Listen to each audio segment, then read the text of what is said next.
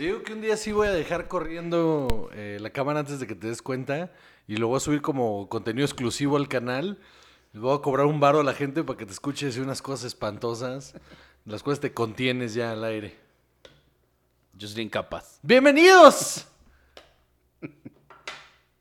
Hola, yo soy José Cobarrios y conmigo siempre está. Chava. Y esto es Cine y Alcohol.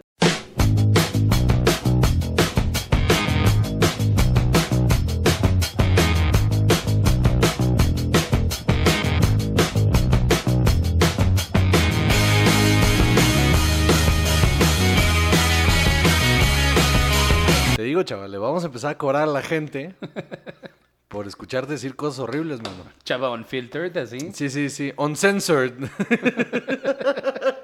y ese va a ser el contenido exclusivo del canal, mano. No, yo creo que no. Tú diciendo improperio sin darte cuenta de que hay una cámara ahí siguiendo tu ya afamada nuca. Eso históricamente siempre ha salido bien, sí, claro. Sí, sí, claro que sí. O sea, siempre y cuando lo vendamos como contenido de comedia. Ay, no mames. ¿Cómo estás, Salvador? Muy bien, ¿y tú? Pues mira, aquí andamos, ¿no? Sobreviviendo que le dicen, qué pendejo que no agarré una cerveza. A ver, eso, muy bien, la dejé allá, de hecho, ahí está, la estoy viendo. Ahorita voy por ella. Bueno, entonces, te decía. Episodio número... 97. Muy bien, episodio número 97, claro que sí, chava, bien atento, como siempre. Episodio número 97, él hace la escaleta, quiero que sepan eso, él hace la escaleta y aún así no es capaz de acordarse qué maldito episodio va. Estamos a tres episodios del episodio número 100. Eh, yo estoy muy emocionado, Salvador, 100 episodios, ya vamos a cumplir casi dos años de estarnos emborrachando con un propósito, Ah, exacto. el cual es entretenerlos a ustedes. Ah, muy bien. Entretenerlos a ustedes. Muchísimas gracias a los 14 que nos escuchan todo el tiempo, eh, lo largo y lo ancho de la República Mexicana, también en la Unión Americana. el resto de Latinoamérica, de- no, espérate, ¿cómo decía? El resto de Iberoamérica y Canadá. También en España nos escuchan, chava, no sé si sabías, nos No, escuchan, no, no. se nos escucha en España, se nos escucha en Inglaterra, se nos escucha también en, en Francia, se nos escucha en, en, en- ¿cómo se llama? En Australia. Y, y por ahí alguno que otro ahí que dice, como me aparece con, con, el, con menos uno, así ya de plano así como menos de uno, este, eh, de un por ciento, eh, el Congo y Zaire y por allá. Está rarón, está rarón. Este, tres mexicanos perdidos en Japón también nos escuchan ahí. Creo que están ansiosos de volver a escuchar borrachos discutir. No creo que eso sea algo que sea muy común en, en- en Japón. ¿Quién sabe? Pero bueno, muy bien. Entonces, Vamos a empezar a subtitular esto para tener más amplios. yo creo que no, porque nos vamos a empezar a meter en problemas. este, antes de comenzar con toda la información que traemos, que es bastante, veamos a hablar de las redes sociales, Salvador. ¿Cuáles son las redes sociales? En Instagram, Ajá. ah. No es cierto, Chava Ju. ¡Ay! Íbamos bien, carajo. Es que Está uno esperando un golpe y viene por otro lado. y- No, yo como Rocky. La La ropa dope ahí. Exactamente. Este, en Instagram yo soy Chava Ju. Y yo soy Juan Joseco. Y en Twitter yo soy Ju Chava. Y yo soy Juan Josec. Y tenemos una página de Facebook que no le hacemos caso. Si ustedes quieren donar un billullo para, para que este programa siga existiendo, háganlo en anchor.fm, diagonal cine y alcohol. Suscríbanse en la plataforma de audio donde nos escuchen o si nos están viendo en YouTube, suscríbanse y denle la campanita para que les avise del siguiente video. Ahora sí, ¿qué vamos a tomar el día de hoy, Salvador? El día de hoy estamos tomando dos cervezas diferentes. Yo, yo no, porque soy un pendejo, déjame voy por ella. Ajá, dale, dale, dale. ajá. Yo estoy tomando una cerveza Victoria, ni clara ni oscura mestiza, que hemos tomado 250 veces. Y tú una maravillosa Pacífico suave. Pacífico, suave, no es light, es suave, dice el comercial. Ah, bueno. Sí, no entendí y cuál era la diferencia, Esa pero... era mi siguiente pregunta. Ah, no tengo idea, mano. Pero está sabrosa, está, está coquetona, está para platicar. Está para platicar y no estar... Ah, Es que yo la quiero mucho. No, esta está como para decir, tal vez igual y no la quería tanto. muy bien, muy bien. Pues empecemos con la información. Así es. Resulta que salió el tráiler de la nueva, de la secuela Ah, de The Craft, de Jóvenes Brujas. vámonos. Se llama The Craft Legacy. Que se va a llamar El legado de las jóvenes brujas. Seguro sí. Sale el 28 de octubre. Ya viene. Ya, ya viene con todo, ¿eh? Así es. Vimos el tráiler y ¿qué te pareció, mano? Ay, Dios mío. De entrada, a ti te mama el original, ¿no? Ajá, absolutamente. La primera me parecía. Vamos a, vamos a ser cuidadosos con los términos. Me parecía divertida. Ok. Sí. Y. En su momento te pareció una joya, ¿no? No sé si una joya, o sea, no era así como que yo decía, bueno, puedo ver esto, puedo ver el padrino, ¿no? Este, pero sí me gustaba. Ok. Feiruza Balk siempre tuvo su onda. Para ti nada más. No, o sea, sí, pero, pero era una onda legítima. Ok. ¿Cu- ¿Cuál es la historia de esta película, chava? Ah, bueno, que llegaba. Yo la vi una vez, o sea, y dije, ¿Cómo? nunca más. ¿Cómo? Sí, la vi una vez dije, no, Yo es- la vi varias veces. esto no es para mí. Eh, llegaba una chica nueva a un pueblo Qué cosa. que se llama a una escuela católica. Mm. Por supuesto que sí. Eh, que se llamaba Robin, que, que era Robin Tooney. Ajá. Ajá. Que yo- Ilustre carrera de Robin Tooney, por cierto. Ajá, exacto. Era esto y The Mentalist y pues ya. Y ya. Ajá. La verdad es que incluso en, en The Mentalist también me molestaba un poquito ella. Nunca me gustó. Nunca, nunca le vi la gracia. No es buena Es que- actriz. Es que no es buena actriz. Ajá. Eh, pero llegaba aquí y se encontraba con un grupo de tres jóvenes brujas. Mm. Mm, exacto. Por si no te quedaba claro quiénes eran. Eh, Naomi Campbell. Naomi Campbell, Fairuza Balk y eh, Rachel True. Ok. Y ellas eran, pues, las chicas raras de la escuela. Ajá, Porque que se eran- vestían de negro, ¿no? Básicamente. Eran las Ajá. raras porque se vestían de negro. se vestían de negro y usaban delineador y todas esas cosas. Así que a ti te encantan. Absolutamente. Pero por supuesto que sí. Este. Siento que, siento que. No sé qué fue primero. Si. es- ¿Jóvenes brujas o tu gusto por eso? Ajá, no sé, siento que esto debe haber sido posterior. Siento que eres el meme, o sea, que, que eres el, el- el- el- el meme de, de... ¿Has visto este de Avril que, que ponen dos fotos? El de... eh, he was a punk, she did ballet. Y entonces tú eres el, tú eres el she did ballet. Y Feruza Balk es el she, was, a punk. Absolutamente. ah, recuerdo mis años del ballet. Bueno, eh, ellas eran eh, buleadas por eh, una chica fresa Ajá. que interpretaba Christine Taylor, Mira. la esposa de Ben Stiller. Sí, señor. Eh, había el chico galán que era Skeet Ulrich, Claro que sí. no sé por qué. Porque fueron los 15 minutos de Skid Ulrich. Ajá, sí, nada de eso. O sea, salía Breaking Mayer. O sea, los 90 a todo lo que daban. Muy cañón. Y entonces, este... Bueno, y entonces, pues ya. Este, Se eh, volvían brujas y una se eh, volvía más loca que todas y... Ajá, descubrían que Robin Tooney era la que en realidad tenía un poder nato. Ah, Y pues bueno, ahí había rencillas entre el grupito y lo que sea. Y sí, a Furious Bulk se le botaba la canica, etcétera. Nada más. y ya. Y ya. O sea, no pasa nada más. Entonces vimos este tráiler. ¿Y de qué va la, la nueva eh, eh, secuela de esta película? Ah, permíteme que te diga. Eh, Llega una chica llega nueva. una chica a una escuela católica. Bueno, creo que no es una escuela católica esta vez. Ya ven lo que pasa, brujería. Si, si no van a la escuela católica, brujas. Este.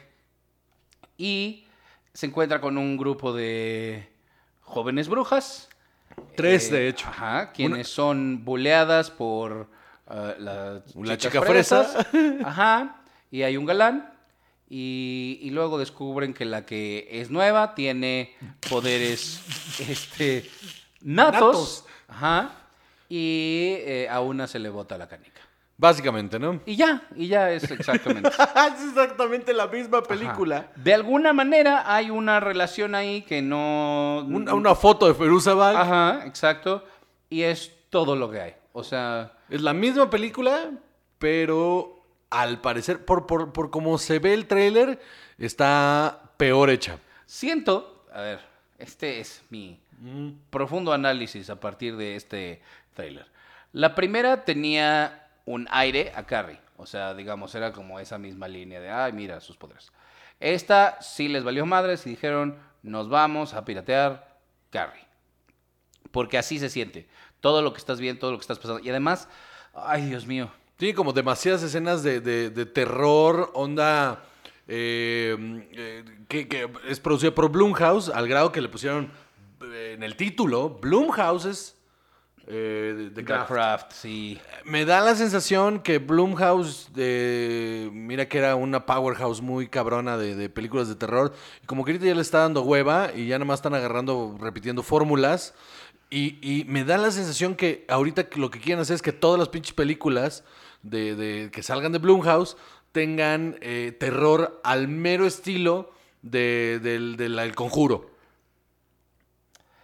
Pero no, porque además esta tiene magia así con lucecitas de colores y todo eso, que creo que esa es mi queja más grande con este tráiler, que la otra se suponía que era como de terror, Esa no es tu queja más grande, pero va. que, no está Fairosa Buck. No, no, tu queja más grande fue el final del tráiler. Ah, puta madre. Eh, bueno, espérate tantito.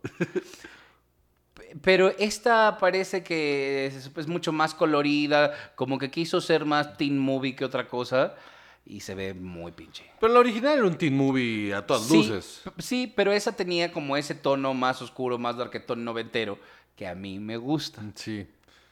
¿Qué? No voy a... ¿Qué? ¿Quieres que mienta? Te imagino con los ojos ahí, este, eh, con tu delineador en los ojos. No, en mi escuela Ah, eso no sucedía. ahí No, no, en tu casa, en la privacidad de tu casa, viendo la película, cantando Boys Don't Cry. Escuchando Inexcess. Diciendo, es que no me entiendes, mamá. Y aventas la puerta. No, no, no, no. Eso lo hago ahora. Eh, ¿Auguras, mamá no al- me entiende. ¿Auguras algo para esta película? nada, que sea un fracaso de taquilla, que sea un fracaso No, de taquilla, de va, o sea, de taquilla va a ser un fracaso porque 2020, o sea, no hay manera que esa madre, o sea, la película más taquillera del año creo que recaudó 400 millones de dólares eh, y creo que fue Sonic, o sea, Sí, no, a esta no le van a sacar nada. Nada. Nada. Y de crítica, yo imagino que esta va a ser muchísimo peor que la otra. Porque hay que decirlo, la otra no es una joya cinematográfica, solo es divertida. Sí es, aunque no te guste. Eh, no me gustó, no me gustó, pues no, no era lo mío, mano, no. no No, importa, no, importa, es muy divertida. Eh, Yo nunca fui por las jóvenes brujas. No, no, no. Y además, el problema de esto, o sea, otro problema con esta maldita película, desde el tráiler, es que es, como ya dijimos, la misma película, beat for beat, así, Exactamente la misma. al grado en que hay una escena en la película anterior y en el tráiler de la película original que el conductor de un camión Del autobús escolar. ah, del autobús las deja ahí en un lugar les dice eh, tengan cuidado porque en este pueblo hay mucha gente rara y y Fairuza Balk se baja los lentes y dice nosotros somos las raras Ajaja, cagado no era una pendejada entonces pero era como su momento, ¿no? De todas esas películas 90 tenían que tener ese, Mm, e- e- e- esa línea. Su catchphrase, ¿no? Ajá. Y aquí lo quisieron repetir y se ve terrible. Es David Duchovny diciéndoles, tengan cuidado porque aquí hay mucha gente rara. Nosotros somos la, nosotras somos. Ay. David Coveney y esta Michelle Monaghan, ¿no? Son los Ajá, que no entiendes para qué están ahí. O sea, si la película es sobre las jóvenes brujas, ¿para qué necesitabas esos dos? No lo o sea, tengo. ¿por qué Mm. no unos papás genéricos? Sí, un character actor ahí, ¿no? Ajá, cualquier otra persona. Ah, está, se ve de la verga, se ve terrible. Aquí, eh, en, estaba viendo de los títulos, todavía no hay título en, ¿Oficial en español? ajá, en, en México. Ok. Eh, el título en España es Blumhouse Jóvenes y Brujas. Ah, ah. Estas no son jóvenes brujas, son jóvenes, Jóvenes y, y brujas. brujas. Porque uno puede tener más de una etiqueta, Juan José. Exactamente. Esto es posmodernismo a lo que más da. En, en, en francés es las nuevas hechiceras. No, no está mal. Ajá, este, creo que me parece... Eso suena como Fuller En House. vietnamita es algo que no puedo pronunciar. no pero- Muy bien, perfecto. Entonces, ¿la vas a ver? pero- No creo. Sí, la vas a ver. No, es que... La va- esto- Es más, la vamos a ver y la vamos a juzgar. Ah, no, eso seguro. También cambiaron de director y de... Y de La escribe y la dirige la misma persona, ¿no? Soy Lister Jones. ¿Sabemos algo de esta directora? Sí, claro que sí, sabemos algo de esta directora. Ella, eh, aparte de ser directora, es actriz. Ok. Eh, ha dirigió una película que se llama Band-Aid en el 2017. eh, una- aparentemente una serie que creo que no pegó en el 2019 que se llama Woman Up. Y esta. Y como guionista, púchale, pues lo mismo. O sea, Ok. nada importante. Bueno, Como actriz ha salido en muchas cosas, pero no, o sea, X. pues en New Girl, Life in Pieces. Pero, o sea, nada como un papel ¿Que importante. identifiques? No, nada, cero. Ok, bueno, pues ya la veremos y hablaremos pestes de ella. Absolutamente. Perfecto. Es que Halloween, mira, esto Ya se son viene. las cosas que empiezan a salir. Claro que sí. Muy bien, entonces, eh, vamos a lo que sigue. Vamos a lo que sigue. The Boys. The boys are back in town. ¿Eh? ¿Qué tal? Playing with the Boys también estaba ahí. Híjole, ok. Este. ya vamos a hacer, vamos a hacer un shots de Top Gun, mano. O sea, nos urge un shots de Top Gun. Ya que... Es que no va a salir ya nunca. No va a ya- salir nunca, mano. Ya la atrasaron y ya, sabes que ya la vida no vale nada. ¿Qué te pareció la segunda temporada de Boys? Excelente. Está Me cabrón. gustó ¿no? muchísimo más que la primera. La primera me gustó mucho, pero esta es infinitamente mejor. O sea, Absolutamente. eh, el desarrollo de personajes, se tomaron mucho más tiempo en el desarrollo de los personajes principales. Eh, hay buen reveal, buen, buen eh, manejo de los cliffhangers que se quedaron de la primera temporada. Están súper bien resueltos aquí. Y tiene esta onda de cierre, ¿no? O sea, se, siente como si este fuera el final. Y eh, ya está confirmado que a principios del año que viene empieza la filmación de la tercera temporada. Entonces me tiene como bastante intrigado hacia dónde va a ir, porque aquí se sintió bastante como un cierre. Solo por el cliffhanger del final, donde te dicen que la... Aquí va a haber spoilers, ¿eh? O sea, esto ya... ya. Eh, donde te revelan que la, senadora es la que puede reventar las cabezas. eh, y entonces este, el, el hijo de Dennis Quaid y Meg Ryan le pide eh, chamba. Jack Quaid. Sí salió raro, ¿no? Como que no se parece a ninguno de los dos. Tiene los ojos y la mirada. bueno, más bien tiene la mirada y el entrecejo de, de Dennis Quaid, pero la forma de la cara de ella fue De una ter- mal- mala combinación. Salió todo mal. O sea, de dos personas bastante atractivas salió una cosa bastante deforme. Pero lo hace, a mí me gustó muchísimo más él, su actuación, Mucho su mejor personaje. Todo en esta. Crece muchísimo, se convierte en esta figura de la razón, al grado que el concepto este del canario, que se vuelve el canario de, de Butcher, que qué pedo con Josh Dredd, qué pedo, qué pedo. O sea, Carl Urban. ah, Para mí, Carl Urban, yo ya lo tenía catalogado como un tremendo actor, pero se vuela la barda aquí. Aquí se gradúa de, de hacer muecas bien hechas, pero aquí hace mucho más. Sí, no. Porque siempre eran así de, ah, voy a fruncirle el, el entrecejo para Que también ver". tiene la cara rara, porque es como puro pelo y una cara aquí en medio, así como rara. Y es, un, es una eh, tremenda actuación, porque entonces ya está dimensionado, ya no es solo el güey que está enojado con la vida, Claro. sino que eh, nos enteramos más sobre, sobre su pasado, sobre su vida familiar, sobre el conflicto. Entonces, tienes mucha más empatía hacia Butcher, no solo por lo de su esposa, sino por todo lo que ha tenido que vivir. Homelander, qué pedo, güey. ¿Qué pedo con ese actor, güey? ¿Qué pedo con ese actor? La verdad es que sí, justo lo estaba viendo ahorita. El actor se llama Anthony Starr. Sí, Anthony Starr. Eh, salió en la serie American Gothic, que no he visto. Eh, Banshee, Banshee Origins, eh, Tricky Business, Rush. Outrageous, Fortune, no, no ubico nada en donde yo lo haya visto y diga, ah, mira, él me llamó la atención. Está en The World's Fastest Indian, pero un personaje que no recuerdo, no lo recuerdo él para nada. Entonces, el enorme papel que hace aquí, lo bien que lo, que lo maneja de ser el superhéroe y carismático y todo lo que tiene que ser su personaje dentro de la serie. Más el personaje que sí es en realidad, ¿no? Que es horrible, que tiene traumas, que, que es déspota, ajá. Lo hace maravilloso. Estos momentos de, de- de contención que tiene en los que toma un respiro y, y se va a la verga. ¿Sabes dónde? Que aprieta la quijada. que ¿Sabes dónde pegué un grito? Cuando se le aparece a la senadora y la gente le empieza a gritar y de repente los empieza a matar a todos. Yo pegué el grito de ¡No mames! Yo también dije, wow, esto va a tomar un giro no mames, tremendo. esto se va a ir a la verga, se va a ir a la verga, se va a ir a la verga y de repente ¡pum! regresa y fue una fantasía. Normalmente esas escenas me chocan porque están sobreutilizadas. Esta me gustó mucho porque sí no lo esperaba. Y tiene unos momentazos, mano. Toda la burla hacia Josh Whedon está bien fuerte. Que el director de, las, eh, de la película se llama Josh. Está bien fuerte la burla hacia Josh Whedon. Está bien fuerte la burla hacia el DCU.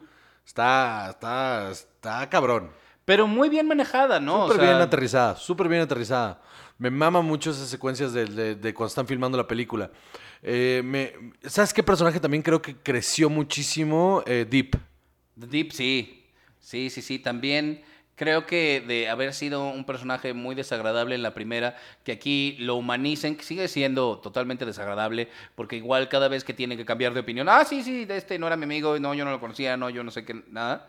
Eh, es, es, es otra, este, es, es otra su, su, su- su manera de hablar, su manera de comportarse. Y parece que hasta el traje le empieza a quedar grande. Sí. ¿No? Lo de la cienciología está súper bien aterrizado también. Está muy divertido cómo funciona. Eso está divertidísimo. Me mamó muchísimo. Y eso tiene que los momentos eh, violentos de la película son muy cómicos. La película, digo, la serie, y es bastante cómica la serie, pero lo, la violencia real que tiene es psicológica. O sea, los momentos que te hacen sentir incómodos son interacciones entre los personajes, son diálogos, son situaciones, más allá de la violencia gráfica, ¿no?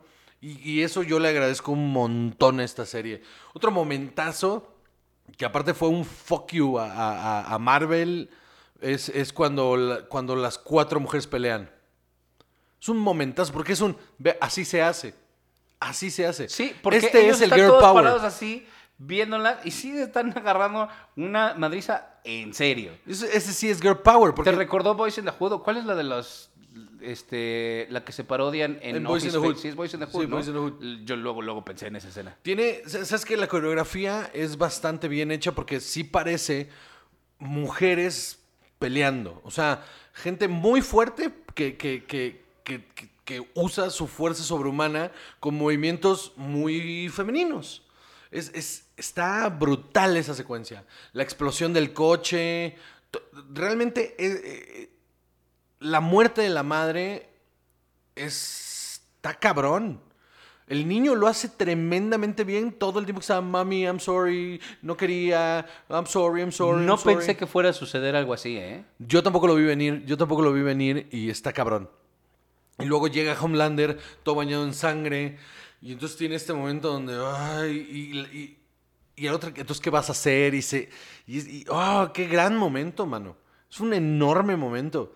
Neta, no, no, no creo que haya habido un solo momento en la serie en la que yo haya dicho, "Mm, esto me sobró. Al contrario, todo, todo tenía su porqué.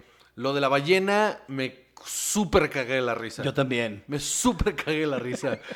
Que están adentro y el otro ahí me recargado. voy a quedar Ya, aquí, me voy a ya. quedar aquí un rato, tú adelántate. Momentazo, de verdad, in- increíble. Cada capítulo dura una hora, son ocho capítulos, son ocho horas de serie y se van como agua. Sí, la verdad es que cuando yo vi así, uff, es que es muchísimo. Y me faltaba, me faltaba un montón. Yo había visto un episodio hace tres días y dije, ah, no sé a qué hora voy a acabar todo esto. Pues bueno, dormir es para los débiles, entonces lo logré. Pero no me pesó. Cuando, incluso cuando se acabó, todavía yo así, con, con- con la computadora viendo así el cursor de, dije, ah, ya no dice próximo episodio. ¿Cómo que ya no hay un próximo Está episodio? cabrón, ¿no? Sí. Y está muy bien hecha porque en, en el episodio 4, por cómo iba el desarrollo de la serie, sin saber que iba en el episodio 4, dije, esta es la mitad. Esta es la mitad de la temporada. Po- po- o sea, por, por cómo está el arco trazado, esta es la mitad. Químico, personajazo también. Personajazo. Ah, sí. Personajazazo. Y Frenchy lo quiero arropar, me lo quiero llevar a mi casa y alimentarlo. Porque también en la primera te parecía un poquito desagradable. Como pesado. Como que, ajá, como que no tenía justificación eso. Y a la hora que te enteras por qué es como es y... y Lo del amigo. Uf, súper fuerte. Deja tu- y cómo conectan las historias también Me de la re- exdirectora de la CIA. Me reventó lo de, lo de que por ir a ver al amigo no estuvo y, Y no detuvo al otro. Que el otro güey también le dijo, ¿por qué no me detuviste? Ajá. Le dijo, yo no, yo, yo pensé que estaba tu jefa ahí y cuando empecé a escuchar niños llorar era demasiado tarde.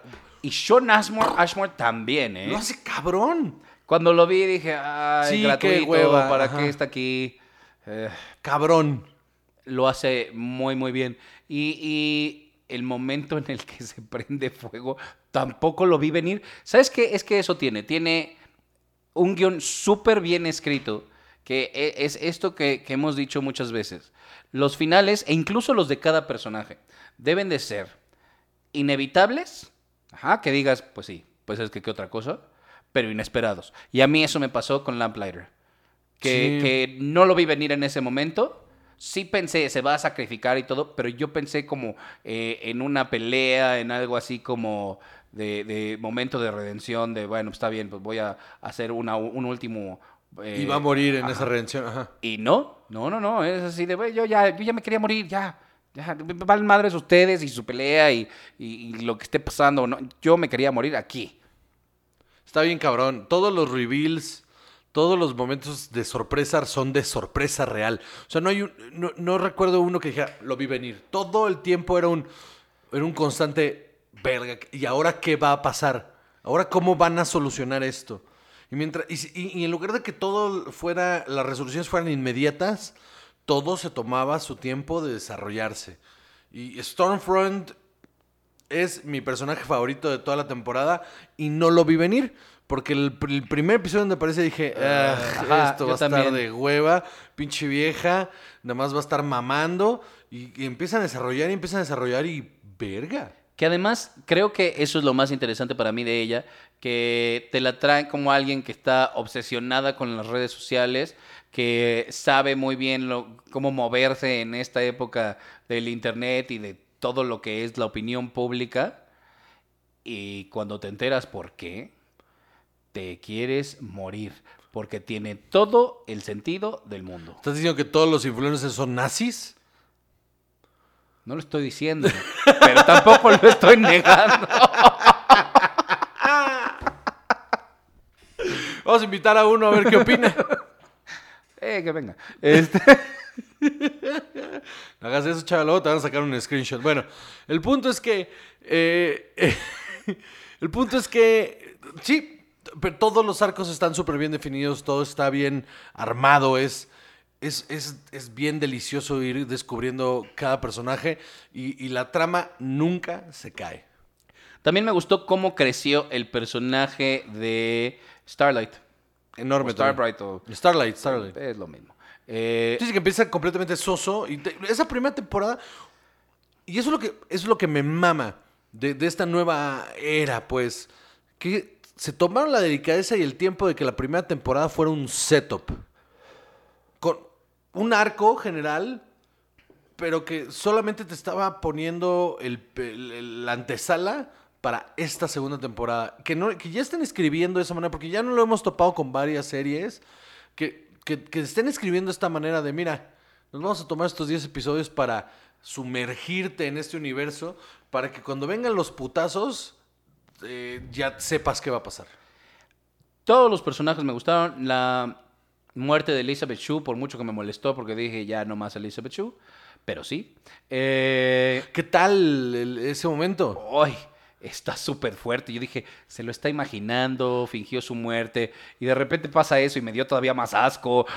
Sí, es todavía peor de lo que yo había imaginado. Sí, claro, yo estaba. "Pero, pero, ¿Cómo van a solucionar esto? ¿Qué es esto? ¿Por qué está esta vieja aquí? No hay manera. Y me acuerdo de haberle dicho a Ef así de.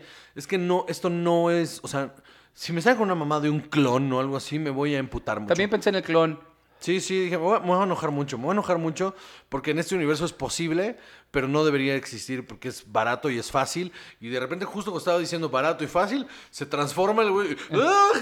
¡No! ¡Ay, guácala! Eh, todos los personajes me parecieron interesantes. Pero ¿sabes quién me pareció que... la- el, el único storyline que no me gustó? El de Queen Maeve. El de ella me dio flojera. Tal vez. Pero igual, creo que ella todavía da, da mucho. Yo creo que eh, en ese momento en el que se le enfrenta al final a Homelander, eh, nos da la línea de que en la siguiente temporada va a ser mucho más importante. Y creo que va a haber un conflicto tremendo entre ellos dos. porque tomó un, un bando, que era lo que no había querido hacer. Y creo que eso es lo que a mí me había molestado de todo el tiempo, así de, no, no, yo es que, o sea, sí, sí, es culero, pero no, yo aquí estoy bien. Y, y como mi vida está hecho un desastre, pues tampoco... No quiero que se ponga peor. Ajá. No, la verdad no me estaba gustando. Siento que la verdad, la de ella es la actuación más débil. Sí, eh, ella, ella como actriz nunca me ha gustado. O sea, la he visto en muchas cosas. Ah, sí, yo no la... Yo sí la he visto en un nada. montón de cosas y no, no, o sea, X, super X. Ok, perfecto. ¿Algo más que decir de Voice? No, que pues ahora tendremos que esperar a la tercera temporada, a ver, año y medio, quién sabe cuánto tiempo. Yo creo que como un año, año y medio más o menos, pero vale muchísimo la pena la espera. Es una tremenda segunda temporada. Yo creo que si esta serie sigue creciendo como lo está haciendo, se va a convertir en la serie más importante del género de superhéroes del, del- de la historia. Me queda clarísimo. Por lo pronto, eh, está por encima de todas las demás. ¿No? O sea, no creo que haya otra de superhéroes que esté a la altura. No. No, no, no. Y eso se agradece bastante. Muy bien, pues vámonos a un corte. Corte y regresamos.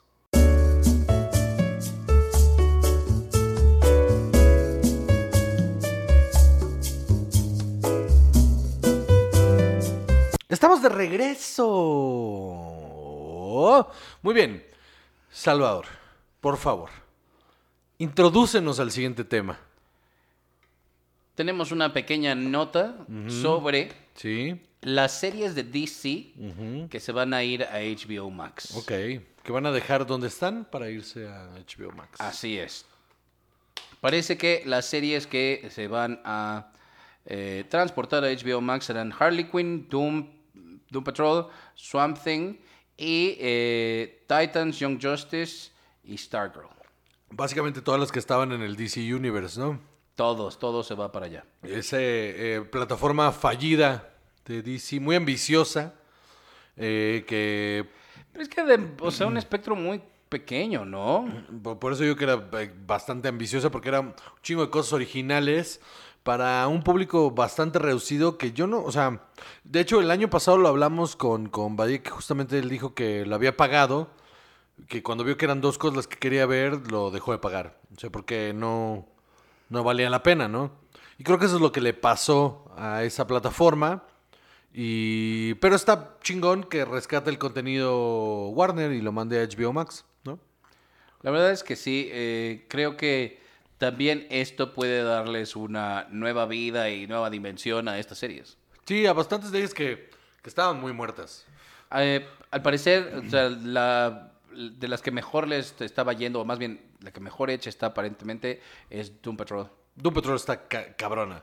Es, es rara como si sola. Me, me- me ha costado mucho trabajo verla porque tiene unos arcos rarísimos y unos conflictos de personaje bien extraños y, y, y- y- está hilada que si no pones atención minuto no entiendes de qué va. No la he podido ver. Está rara, rara, rara, como solo, porque aparte cada episodio, se, o sea, no tiene esta onda en la que, eh, que es, un, es un arco lineal en el que vamos eh, siguiendo ese solo arco, sino que más bien hay un arco general que resolvemos, que, y cada episodio es una historia por sí sola, dentro de un género por sí sola, como puede ser ciencia ficción o acción, cada una tiene su propio arco con, con principio y fin. Cada ep- episodio tiene principio y fin de un arco.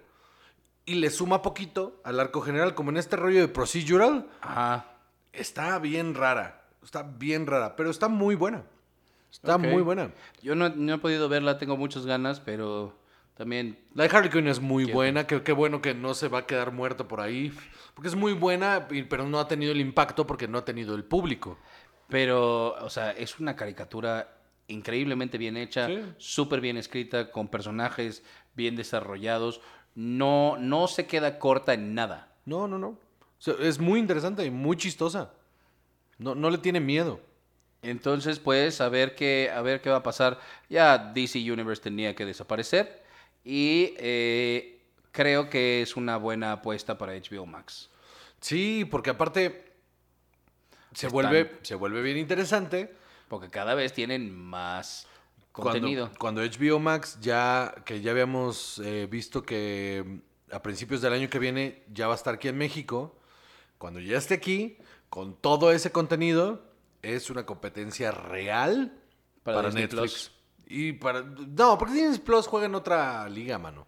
Es otra cosa. Disney Plus es factor nostalgia niños, eh, fans de Star Wars y fans de Marvel, que es el- tres cuartas partes de la población. Pero este. Pero, pero juega otra cosa. Creo que con Netflix. Juega con Netflix. O sea, porque el contenido original que pueda desarrollar eh, Warner para HBO Max, puede haber un montón de cosas de bastante calidad que compitan en el mismo mercado que compite en Netflix para eh, amas de casa, para este Para el- adolescentes, para adultos, sí, claro. Ajá, para, para el, el- el- ¿cómo se llama? El El Zapper. Ajá, pero el casual, ¿cómo se llama? El, espectador casual, pues, que solo quiere ver algo. La baraja de oportunidades que va a dar HBO Max es, es bastante, bastante amplia. Así es. Muy bien, pues después de esta nota, vámonos con lo último que vamos a hablar el día de hoy, que está, mira, rete chavocho. Bueno, pues vamos a hablar de las de, de- de las declaraciones de Michelle Franco. Las aventuras de Michelle Franco. Así es. Híjole. A ver. Pues está promoviendo su película que sale ya el 28, 22, El 22, creo. el sí. 22 de octubre. Ayer. No es cierto. No, no es cierto, pasado mañana. Pasado mañana. Es que el tiempo. Es Los relativo. Son los distintos timelines Es bien en relativo, los que mano, vives. sí. Este, Mañana, la razón. Pasado mañana, de hecho, pero así es. yo vivo. Michelle Franco eh, está promoviendo su película Nuevo Orden, El Nuevo Orden, eh, que ganó un premio en Venecia, Dos premios en Venecia. dos premios en Venecia, tienes razón, El del jurado y el del jurado joven. así es. Le está yendo bien con la crítica en otros lugares. Dícese Europa. Ajá.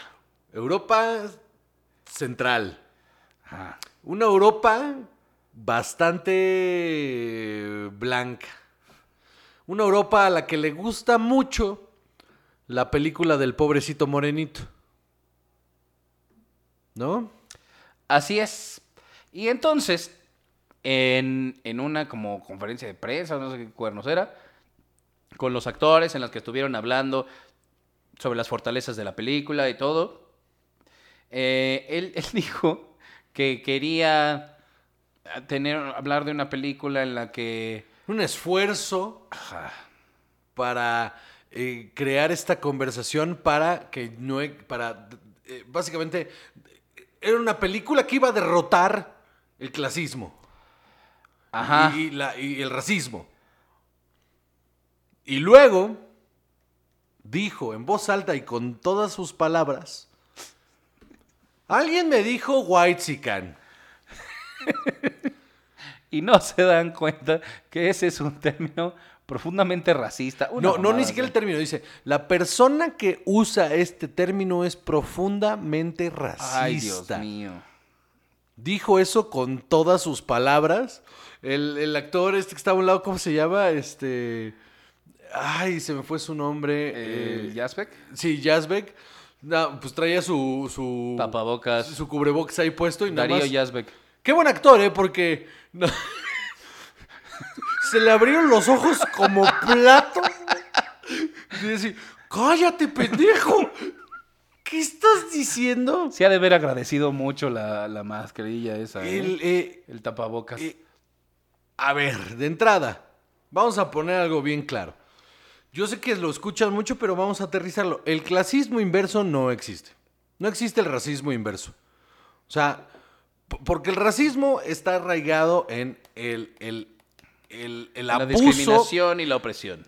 abuso, discriminación, opresión y, y- y a- sistemático de la raza que está en el poder, históricamente ha estado en el poder durante toda la historia sobre los demás colores de piel, ¿no? Entonces, si tú eres una persona privilegiada, ¿no? Alguien que, que ha crecido eh, en, en- en- en este ambiente que no es tu culpa crecer en ese ambiente, porque pues tú no elegiste nacer ahí. Pero una cosa que tienes que tener es eh, conciencia de clase. Donde estás parado y al grupo que perteneces, hay que tener conciencia y no infravalorar, ni, ni desestimar, ni, ni, ni, ni subyugar a la gente que históricamente tu gente ha maltratado. Si esta gente desde abajo te grita, eres un privilegiado, ¿cómo te vas a ofender sí, es que esa es la peor parte. de que te digan privilegiado, mano? Es que con qué cara, cómo se atreve. ¿Cómo dices? No, no, no, no, no. Esta gente está siendo racista. Claro que sí. Esta gente. Que, o sea, ¿cómo, güey? Esta gente que, que, Es un reclamo. Pero además, eh, también, ¿no? Qué, qué delicado decir, eh, decir, ay, esto me ofendió. No estás en una posición en la que eso te pueda ofender. ¿Y por qué te ofendería? Ajá, no, no, no, por eso. O o sea, sea, a lo que voy es. Entonces. tú, tú no estás en un lugar donde eso te pueda... Cero conciencia de clase. Porque si no tienes conciencia de clase, eh, un término que en tu cabeza suena despectivo. Porque no es despectivo. O sea. sue- suele ser usado para decir tú perteneces a este grupo. Pero no es despectivo porque. Aunque lo sea, es un, produ- es un producto de esta desigualdad en la que, o sea, de, de la que, en la que él siempre ha estado del lado privilegiado. Pero a, a eso voy con que, con que no, o sea, no es un insulto, pues. Porque, como desde el privilegio, ¿qué te, qué te, pega- qué te pesa? ¿Qué te duele? ¿Qué te... Nada, nada, Nada. En, ese, en ese ámbito. O sea, ya tu lucha personal y tus pedos personales y to- to- tu historia personal por los, las carencias dentro de tu privilegio que hayas tenido son cosa tuya personal. Históricamente hablando, es, o sea, yo quiero ver que alguien que nació el mismo día, el mismo año que tú, en unas condiciones bien precarias, pueda llegar a tener la mínima oportunidad que tú tuviste en tu vida. Y ese es el, ese es el problema de raíz. Entonces tú desde tu posición de poder no puedes voltear para abajo y decirles, me ofende un chingo que me digan blanco. En un país donde históricamente esto ha sido un problema que siempre. tu puta donde película- Hay cero movilidad económica, donde no, o sea, es una cosa horrible. Entonces los cuestionamientos vienen porque tu película toca este tema. Y tú te expresas de esa manera siendo un autor. Entonces me hace pensar desde qué lugar viene el ojo de tu obra. Exacto, y ahí hay, y ahí hay más cosas. Eh, hizo después de esto un video que subió al sitio de Sopitas. Eh, No, no, o sea, ojalá hubieran visto hasta dónde se le fueron los ojos a Chava cuando dijo eh, sopitas. Y estoy completamente de acuerdo contigo, ¿eh? O sea, el hecho de que esa página sea la fuente de información más fidedigna de noticias en este país habla bien mal de todos me, me nosotros. dan ganas de morderme el escroto. O sea, somos lo que tenemos, estamos bien cabrones. Sí. Y entonces salió a hacer el eh, obligado video de disculpa. en el que él explica... Que hemos dicho 50 mil veces que esas disculpas no son disculpas, son justificaciones. Ajá, por supuesto. Que él dice que eh, él fue el que la regó. Así, yo fui quien la regué. Eh, no sé quién estaba Sí, sí, este, sí, en duda con eso. No sé quién salió a decir, ¿estás seguro? Porque igual pudo haber sido yo, ¿eh? Tal vez nosotros lo malinterpretamos. Y ese es mi punto de las justificaciones. Ajá, ajá. Yo la regué, por supuesto que sí. Pues sí, que el pendejo, claro y que él sí. dijo que él quería que la gente entendiera que la película que él trató de hacer, ah, o que hizo, según él, eh, hablaba justo sobre esta desigualdad y sobre su esfuerzo por, por mostrar lo que debe de ser una lucha de clases y tanta mamada. O sea, mal él. Eh, y luego dice que de por sí ya estaba teniendo, que esta es la peor parte de esa disculpa, ya estaba teniendo problemas por un tráiler que a lo mejor, o sea, imagínate nada más el director de la película diciendo, a lo mejor no le hace justicia a la película, que es un tráiler como medio desafortunado. Qué tristeza, man. ¿Cómo mierda se atreve? Ah, este, porque no muestra el espíritu de igualdad que se promueve en la película. Eh, No, no lo muestra, Y ¿eh? entonces vamos a pasar al tráiler, a menos que tengas algo que decir de... No, creo que está muy claro, ¿no? Creo que él ya lo dijo. Ya lo bastante claro. Ahora, el problema eh, de... Hay, hay muchas situaciones de las cuales vamos a hablar en unos momentos. P- Concentrémonos en esto, que es precisamente el meollo del asunto. No vamos a hablar de la película por la mera razón de que no la hemos visto, porque todavía no se estrena y no somos invitados a, ni a Venecia ni a Toronto a verla, ¿no? O sea, no la fuimos Muy a a ver. fuerza la condesa. Sin Este, embargo, sin embargo, vi- vimos críticas de gente que ya la vio. Basados en el tráiler. Que, que al parecer no es. No, no, no. No le no, no, no, no vende. No le hace justicia a la Ajá, no le hace justicia a la película. Imbécil.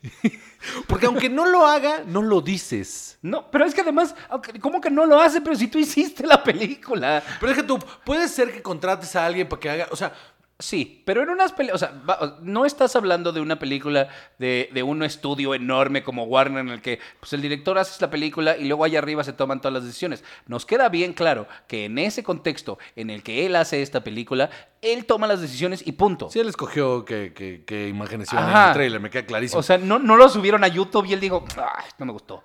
Ajá, ajá, O sea- ajá, ajá, ajá. Porque aparte, si no le hubiera gustado desde el principio, Lo hubieran bajado y hubieran hecho otro. Y no dices nada, es a lo que voy, no dices nada. No dices nada, pero ahí va. Porque creo que en su... Y le voy a dar un... Le voy a dar un- le voy a dar una rama de olivo. En su inocencia, es un estúpido. Es un idiota. Es que, claro, este tipo de cosas hablan de una de dos. Inocencia y Que es producto... carencia de, de conocimiento de eh, o conciencia de clase, como decías, o de un, un cinismo tremendo. Que no creo que tenga. No creo, no parece. no, No, no, no, no, no da la sensación de ser alguien con esa cabeza.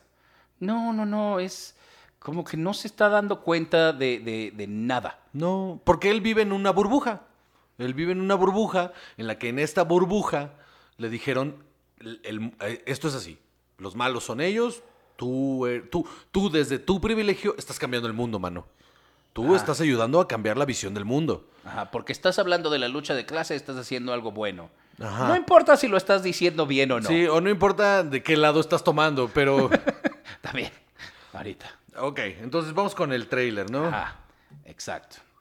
Bueno, no, pero decías de las críticas, Ah, basándonos sí. en las críticas sí, y en el la- trailer. sí, en las críticas eh, eh, se habla mucho de que la película tiene bastante calidad en su hechura. Que eso jamás, jamás lo voy a poner entredicho. De, eh, de todas las, no las he visto todas, pero las películas que he visto de Michel Franco, en su hechura, están muy bien hechas.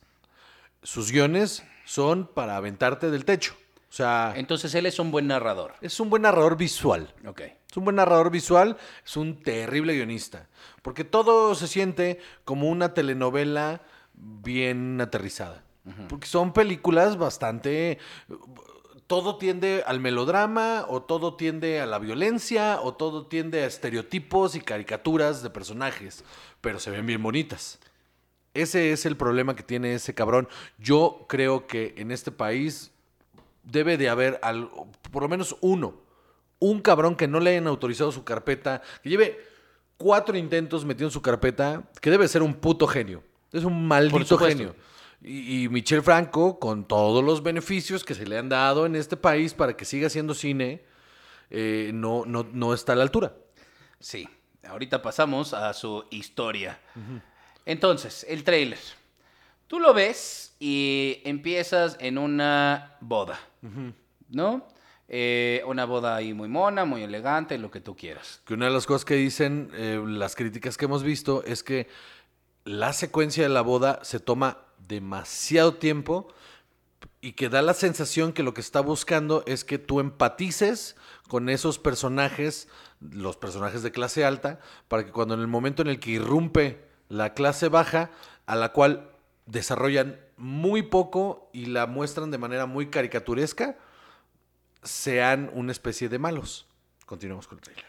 Y de repente se desata Guerra Mundial Z. Es que eso es la sensación que a mí me da. Esto es una película de zombies. Si no decides que son eh, personas que están tratando de eh, subvertir el sistema y lo que tú quieras, son zombies. O sea, ese, ese es el tono de película de terror que estás viendo. De, de repente empiezan a entrar por las paredes por alguna razón.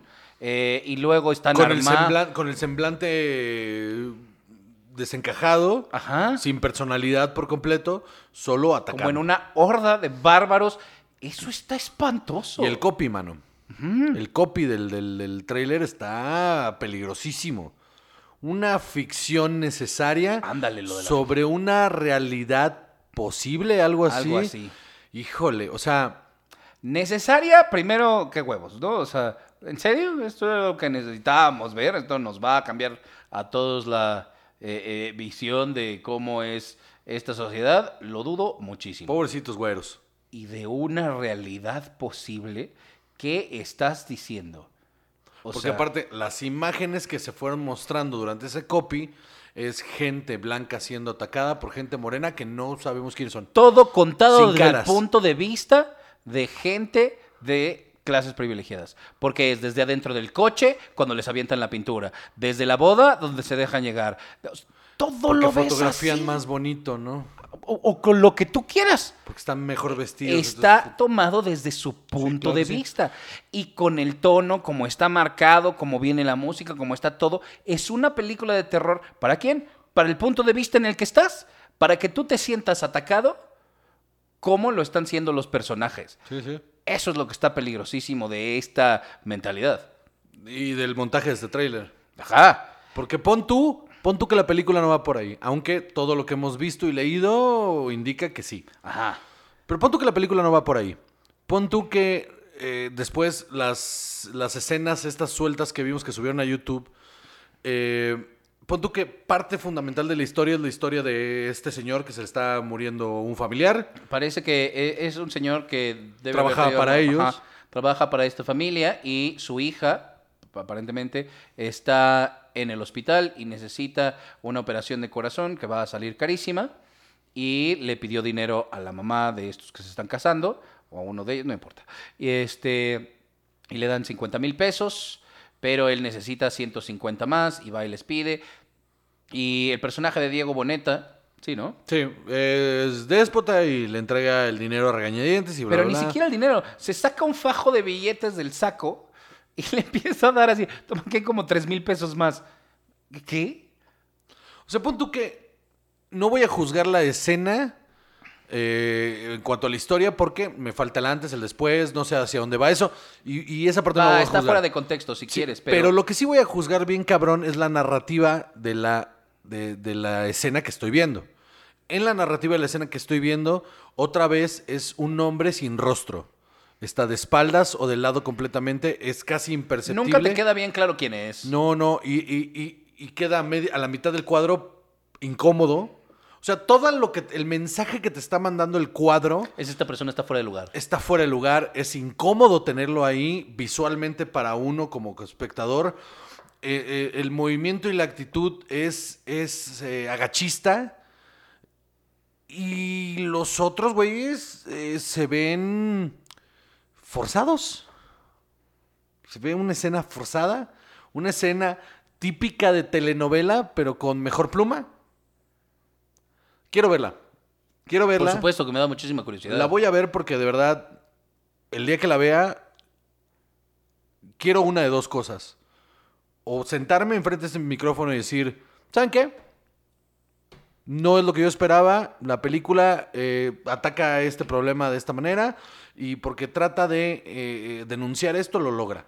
O sentarme aquí y decir, alguien queme la casa a este güey. De verdad se lo merece. De, una de dos. O sea, no espero nada. Porque aparte, si tú como cineasta te plantas con esta soberbia a decir, mi película es esto y lo otro y lo otro y lo otro, ay, papito, entonces, entonces me estás diciendo que esto no es solo un, me- o sea, no es una película en la que me voy a sentar y me la voy a pasar bien y aparte voy a sacar un mensaje de ella. No, lo que me estás diciendo es que esta película me va a mover fibras porque para eso la hiciste. Mucho cuidado con esas pinches declaraciones porque te, te- te vas a ir a la verga. Porque qué padre ganarte todos esos premios de, en ese lado del mundo donde a ti te van a creer. Ajá. Donde a ti te van a creer que, que ay, mira, qué feo. Por la simple y llana razón que tú sí tienes voz. ¿No? O sea, que, que- que la vida lo ha puesto en un lugar, otra vez, no es su culpa. ¿No?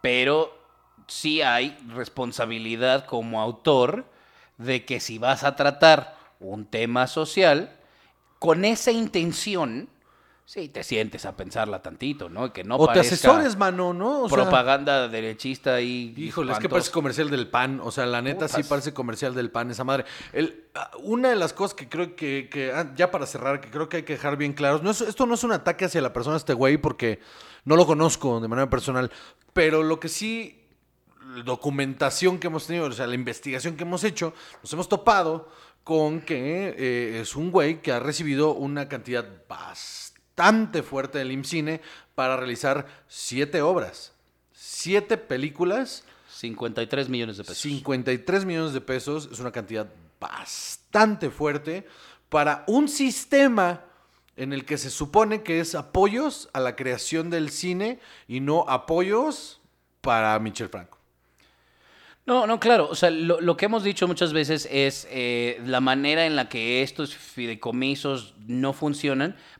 Yo creo que la más fuerte es que se les siga dando a las mismas personas. La idea debería de ser, yo te doy para que salgas al mundo, para que la gente te conozca y para que después tú puedas tener tus propias armas. Porque si te puedes valer por ti solo, o sea, si con este dinero hiciste esto, entonces después te vas a... O sea, es, es, es como eh, internship, ¿no? Es como una pasantía en la que el gobierno te va a dar este Ajá. incentivo para que te salgas al mundo y con el curricularmente, con esa película bajo el brazo, puedas ir a tocar las puertas donde la industria va a crecer. Ahí está Cuarón, ahí está Iñárritu, ahí está Del Toro. este, del Toro. Que eso, eso fue exactamente lo que hicieron. Agarraron el dinero, hicieron una película, con eso se fueron bajo el brazo y ahora son parte de la industria. Porque este güey no. Ajá. Hay muchas Exacto, ¿por qué cosas ahí. seguirle sacando a lo mismo. Es, es una actitud eh, floja y es una actitud que a mí me parece, eh, pues, parasitaria, ¿no? Es desubicada, es parasitaria y, en el y entonces con todo este contexto sales y declaras, no me gusta que me digan white sican. Hijo de la verga, en 11 años te han dado 53 millones de pesos. ¿Cómo te atreves? No hay, o sea, ¿Cómo te atreves a decir, no es cierto, yo no tengo estos privilegios de los que me acusan? sí. Ay, señor. Me parece un tipo bastante desubicado. Vamos a ver la película Vamos y a vamos a hablar minuciosamente. De hecho, el- eh, yo te propongo que el capítulo después de ver esa película sea completamente sobre esa película. Vamos a desmenuzarla por completo para que sea algo justo y no solo venga del, de- del- del disgusto que nos ha causado. ¿Va? ¿Va? Contéstame, cabrón. Estás en un... mi- Va. Es un micrófono, esto es un podcast. Si yo te hago una pregunta, tú me contestas. Esto, no, ya vamos a llegar al 100, papacito.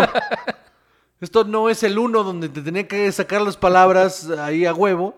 Y entonces yo siempre que como el mamón, porque eso hablo un chingo. Pero es un O programa, sea- es, un, es un programa de puro audio. Pero no, también está YouTube. Sí, pero eso es otra cosa. O sea, los quiero, YouTube.